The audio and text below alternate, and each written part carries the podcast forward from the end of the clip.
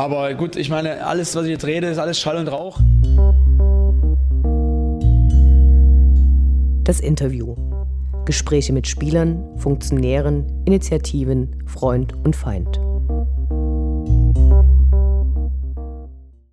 Wir sprechen heute mit dem Betreiber des Blogs Spuckelch, der es uns möglich macht, auf eine Presserecherche zu Dynamo verzichten, weil er die oft absurde Berichterstattung zu Dynamo für uns zusammenfasst. Mittlerweile erfährt der Spuckelch auch journalistische Ehrung und ist für den Sportblog des Jahres 2016 der Deutschen Akademie für Fußballkultur nominiert. Wir freuen uns, dass das Interview zustande gekommen ist und sagen Hallo. Hallo. Du betreibst seit einigen Jahren deinen Blog Spuckelch. Wie bist du dazu gekommen? Was hat dich inspiriert? Ähm, 2010 war das ungefähr. Da habe ich den Frust darüber, dass, man, dass ich nie das gelesen habe über Dynamo, was ich gerne lesen wollte. Alles war zu ernst, alles war zu schwarz gemalt. Das gab es einfach nicht, egal wo ich hingeguckt habe, es war alles nur trauriges Zeug. Und da dachte ich, wenn es nicht das gibt, was ich lesen will, dann schreibe ich es halt selber. Und wichtig war es mir, dass man bei aller Ernsthaftigkeit gerade auch über Fußball mal lachen kann. Und ich glaube, das gelingt ganz gut, hoffe ich mal. Woher kommt der Name Spuckelch? Das ist, hat überhaupt nichts mit Fußball zu tun. Das ist aus dem Urlaub mit Freunden entstanden. Wir sind durch den Spreewald gepaddelt und haben uns in unserem Booten das eine oder andere Bier schmecken lassen und dann sehr viel dünnes Zeug geredet. Und immer wenn es besonders schlimm war, hat irgendeiner von uns gesagt, guck mal, da guckt der Spuckelch aus dem ähm, Gebüsch und spuckt uns an. Und dann habe ich dann irgendwann, als ich einen, Blog, äh, einen Blognamen brauchte, gedacht, gut, nehme ich einen Spuckelch. Hat nichts mit Fußball zu tun, nur dummes Zeug. Es ist deutlich erkennbar, dass du, obwohl du die Vorurteile gegenüber Dynamo und vor allem den Fans auf die Spitze treibst, selbst ein Fan bist. Äh, seit wann gehst du regelmäßig ins Stadion? Fan bin ich seit der Saison 1988, 89, also ein klassischer Erfolgsfan mit dem Halbfinaleinzug im UEFA-Pokal. Ähm, hätte ich gewusst, wie sich das entwickelt, hätte ich mir vielleicht nochmal überlegen müssen, aber man kann es dann letzten Endes auch nicht mehr aussuchen.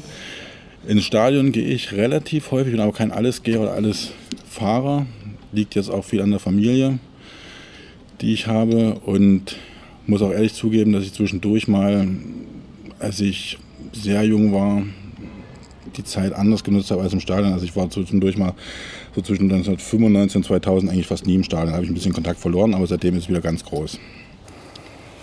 Du hast Unterkategorien auf deinem Blog und zwar Glaube, Heimat, Propaganda. Wie bist du auf die Einteilung gekommen? Auch eine ganz spontane Sache. Ich hatte irgendwann die Fortidee, dass irgendwie dieser Blog ein Menü brauchte und suchte nach Menüpunkten, die nicht jeder hat. Und glaube, das ist ja im Prinzip eine Religion, Fußball, man glaubt an einen Namen. Mehr ist es ja letzten Endes auch nicht. Heimat, den gibt es eigentlich nur noch als leere Hülle, weil ich dachte am Anfang, dass ich auch mal ab und zu einen Text schreibe, der nicht mit Fußball zu tun hat. Das ist mir nicht gelungen. Deswegen kommt da nichts rein sollte eigentlich irgendwelche Texte über Dresden rein, klappt aber nicht. Und Propaganda ist halt, weil es die Gegenpropaganda zur uns jeden Tag servierten Propaganda über Dynamo sein soll. Okay, du hast äh, auch Untertitel in deinem Blog und zwar einfach, polemisch, arm und selig. Was bedeutet das? Das bedeutet eine Zusammenfassung des Inhaltes des, Inhaltes des Blogs. Ähm, ist auch nicht meine Idee gewesen, sondern war eine meiner ersten Fanposts da habe ich einen Text geschrieben über die Parallelen zwischen der Gründung von Dynamo und RB Leipzig vom Hintergrund des jeweiligen gesellschaftlichen Kontextes und habe dann Fanpost bekommen, dass das, wie ich da schreibe, einfach nur, einfach nur polemisch und armselig ist. Und da dachte ich, das fasst eigentlich ganz gut zusammen, übernehme ich. Gab es Vorfälle, wo du frustriert warst, äh, weil die Wirklichkeit so absurd wurde, dass deine Satire das nicht mehr toppen konnte? So richtig gab es die nicht. Eine Sache vor ganz kurzem ist passiert, wo mich die Wirklichkeit ehrlich gesagt überholt hat. Und zwar, zwar war das das, der Schweineballon vom Spiel gegen Aue. Da habe ich gedacht, ich schreibe jetzt einen Text darüber, dass der DFB uns dafür bestraft. So eine der typischen Satiren darüber, über die überzogenen Strafen vom DFB. Und kurz bevor ich den Text veröffentlichen, wurde, veröffentlichen wollte, ähm, kommt tatsächlich die Meldung, dass wir dafür bestraft wurden. Das, da bin ich wirklich von der Realität überholt worden. Ganz oft geht es bei deinen Beiträgen um die Außenwirkung von Dynamo. Wie sehr interessiert dich die sportliche Seite? Wie aufmerksam verfolgst du Mannschaft und Trainer oder gilt auch für dich nichts ist größer als der Verein? Verfolge ich sehr aufmerksam und sehr gespannt.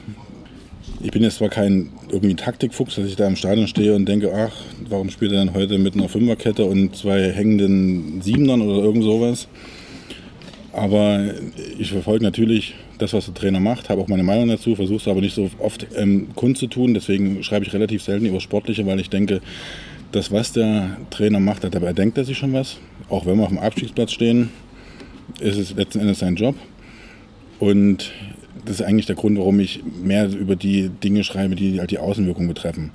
Weil ich auch ein bisschen zeigen will, dass hier Dresdner nicht nur aus den absoluten Vollidioten bestehen. Ähm, zur aktuellen Situation, hast du Lieblingsspieler? Hm, mit den Fußballgöttern tue ich mich immer ein bisschen schwer, weil immer wenn ich ins Herz schließe, ist er weg.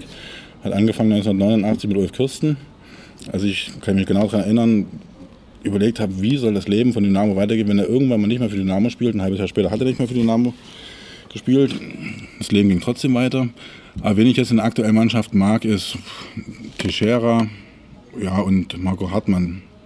Hast du irgendwelche Vorbilder oder Inspirationen? Ähm, also jetzt in dieser Kategorie Fußball Schreiberlinge nicht. Was ich sehr gerne lese, ist Max Gold.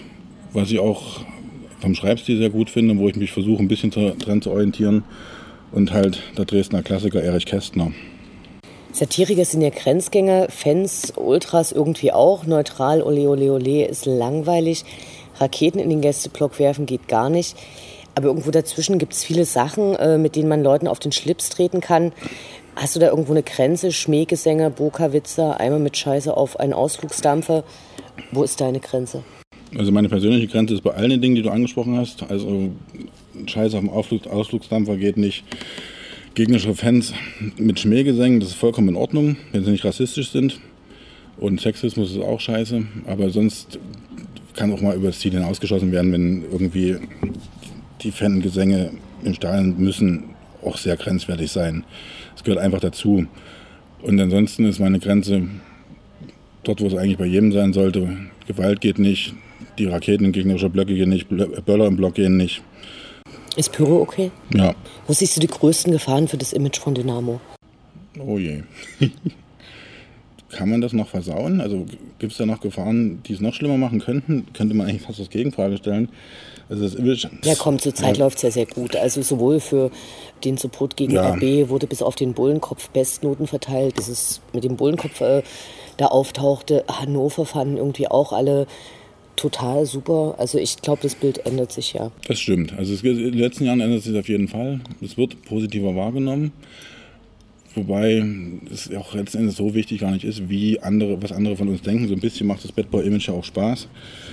Aber es geht auf jeden Fall in eine positive Richtung. Also großartige Gefahren sehe ich da nicht, weil die werden durch die Berichterstattung uns ja sowieso übergeholfen. Also es wird ja vieles höher gehangen, als es ist.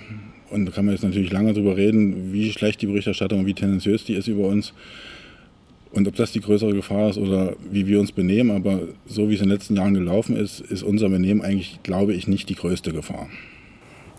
Wenn du Dynamo über die ganzen Jahre ansiehst, hat sich da eigentlich irgendwas geändert? Weil auf deinem Blog ist so ein historisches Zitat zu finden. Ich zitiere, unser Meister und Pokalsieger darf nicht von wenigen unbesonnenen Krawallmachern in Misskredit gebracht werden. Das stammt von 1971. Kann es da überhaupt Hoffnung geben? Ja, die gibt es auf jeden Fall. Das sieht man ja in den letzten Jahren. Das Zitat hat mir übrigens auch sehr, sehr gut gefallen. Das ist aus der NBI, glaube ich, gewesen. Wo ein zwei- oder vierseitiger Bericht über Dynamo war und über die Problemfans von 1971. Und Fußball ist halt einfach ein bisschen anders und da werden viele Sachen auch anders wahrgenommen wie man sich halt benimmt. Aber wenn man die Entwicklung in den letzten Jahren verfolgt, ist es ja wirklich was ganz anderes als Anfang oder Mitte der 90er Jahre. Oder selbst noch 2000, 2002 gegen DSC. Sowas ist ja heute, wenn wir ehrlich sind, mal unvorstellbar.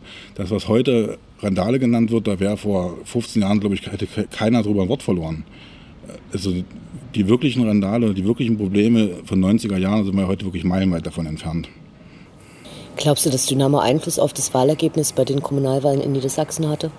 Ja, auf jeden Fall. Also wir waren dort, wir aus dem Braunen Osten, wo die AfD als fast schon Staatspartei gilt, wenn man so liest, was darüber geschrieben wird.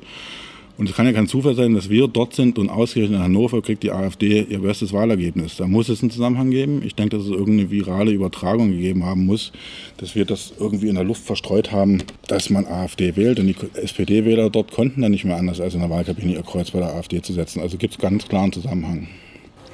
Was glaubst du, wie viele Fußballfans durch den Bullenkopf beim Qualifikationsspiel zum Europapokal zu Vegetariern gebunden sind? In Dresden, glaube ich, nicht zu Vegetariern, aber immerhin wird es vielleicht dazu beigetragen haben, dass nicht mehr ganz so viele Kinder gegessen werden. Aber deutschlandweit wird es natürlich einen großen Beitrag geleistet haben, dieses deutliche Zeichen, was ja eigentlich wahrscheinlich von Tierschützern von Dresden gemacht wurde, um die Massentierhaltung anzuprangern, und das wird viele in Deutschland wachgerüttelt haben. Aber dafür haben wir halt auch einen Auftrag in Dresden. Mittlerweile hast du zum Blog auch ein Buch mit dem Titel Nie mehr dritte Liga, diesmal aber wirklich veröffentlicht. Warum sollte das für aufmerksame Verfolger deines Wirkens überhaupt interessant sein? Oder ist es sowieso nur für vorurteilsbehaftete Westverwandtschaft als Weihnachtsgeschenk gedacht? Das ist eine gute Idee, so habe ich nicht drüber nachgedacht, aber das werde ich im Weihnachtsgeschäft mal ins Auge fassen, in die Richtung zu gehen. Ich glaube aber, dass es so viele aufmerksame Verfolger dieses Blogs gar nicht geben wird, die es zumindest regelmäßig lesen und dadurch bestimmt einiges verpasst haben, was sie dann in dem Buch nochmal nachlesen können. Und ich kann mich halt auch nicht dem Kommerz entziehen und dachte so, irgendwann musst du damit auch mal ein paar Euro verdienen. Und 50 Cent gehen ja auch in Zukunft im Namen von jedem Buch. Du veröffentlichst ab und zu auf Weiß. Womit verdienst du sonst dein Geld? Ich bin Lohnschreiber, also ich bin freiberuflich und verdiene mein Geld mit Schreiben von Texten, Werbetexten für Broschüren, für Kundenzeitungen oder für Online-Portale, auch Nachrichten-Online-Portale wie Weiß. Habe auch schon für den Spiegel und für Ja auch für die Bilder und die Mopo geschrieben. Und ja, das ist es einfach. Mehr ist es nicht. Was sind Projekte, die du für die Zukunft geplant hast? Also zurzeit arbeite ich an einem der Fußballfibel für Dynamo. Die gibt es schon für verschiedene andere Vereine. Das ist so eine Fußballbuchreihe. Und bei Dynamo dachte ich mir, ich schreibe jetzt nicht das übliche 3 zu 7 gegen Uerdingen oder die Spiele gegen Bayern oder Belgrad, was halt jeder schon kennt und schon tausendmal erzählt wurde, sondern ich lasse auch viele Sachen schreiben oder spreche mit Fußballfans und Dynamo-Fans und möchte einfach das bunte Bild was es gibt bei Dynamo, die vielen verschiedenen Fans, das ist mal vereinfacht gesagt, vom Erfolgsfan bis zum Allesfahrer, davon abgebildet haben und jeder erzählt irgendeine kleine Geschichte, was er mit Dynamo verbindet, ein Erlebnis oder irgendein Projekt, was er gemacht hat. Und dann habe ich noch als Idee, mal sehen, ob das irgendwie mal funktionieren wird, dass ich mal ein Jahr lang im Auswärtsblock jedes Heimspiel von Dynamo erlebe. Also ein Jahr lang mir die Gästefans angucke. Und dann eventuell, wenn es was hergeben sollte, drüber schreiben würde. Dann muss ich auch erstmal gucken, ob das wirklich so erfolg, ähm, ergiebig sein könnte. Vielen Dank für das Gespräch und weiterhin viel Spaß mit Dynamo. Vielen Dank, danke.